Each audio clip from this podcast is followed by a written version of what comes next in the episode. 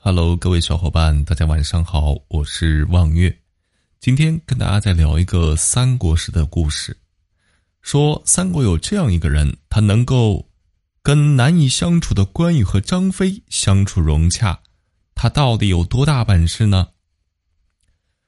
话说在《三国演义》中，刘备三顾茅庐请出了诸葛亮，成就千古君臣的佳话。可是，在诸葛亮出山之初，和同事关系并不好，尤其是和集团其他中层管理人员关系不和睦。代表人物就是张飞和关羽。关羽是暗里较劲，张飞呢是公开的挑衅。可是回首之前徐庶在刘备手下的时候，大家的关系相处却一直很融洽。难道说？徐庶在处理同事关系上比诸葛亮还要高明，或者还有其他的隐情呢？首先，我们看看徐庶。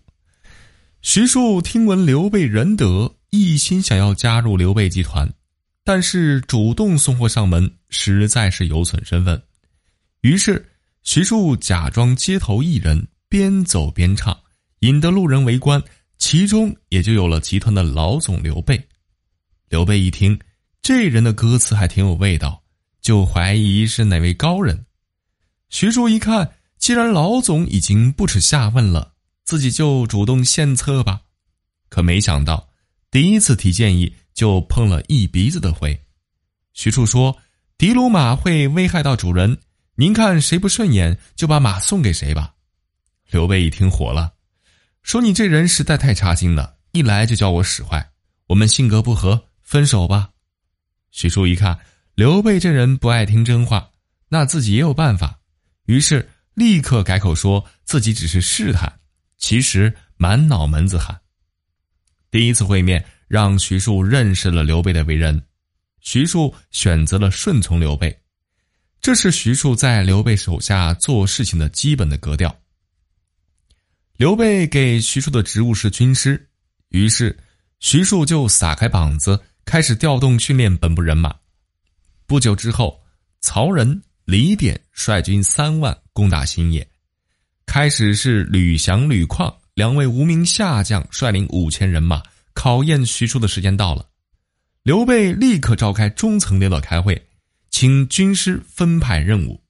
徐庶说：“既然有敌人来到，可使关公引义军如何如何，张飞引义军如何如何。”公自引赵云如何如何，玄德从其言，即差关张二人去矣。徐庶初到刘备身边，很明白自己该扮演什么角色。虽然自己是军师，但并非就是说自己是一人之下，万人之上。关羽和张飞是刘备的臣子兼兄弟，自己是调派不动的。那要有任务怎么办呢？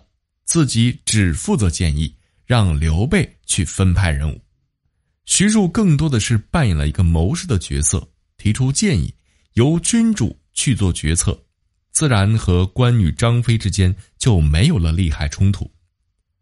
当战事取胜之后，刘备重待徐庶，犒赏三军，此时的看重才是真正的看重，而刘备同时也重赏了关羽、张飞等出力的人，是以双方的关系。继续保持和谐。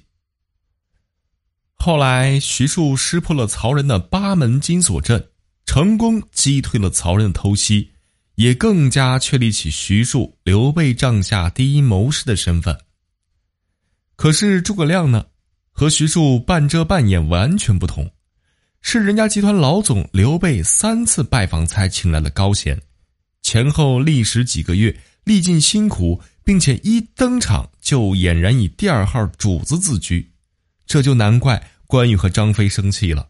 大家觉得是这样子吗？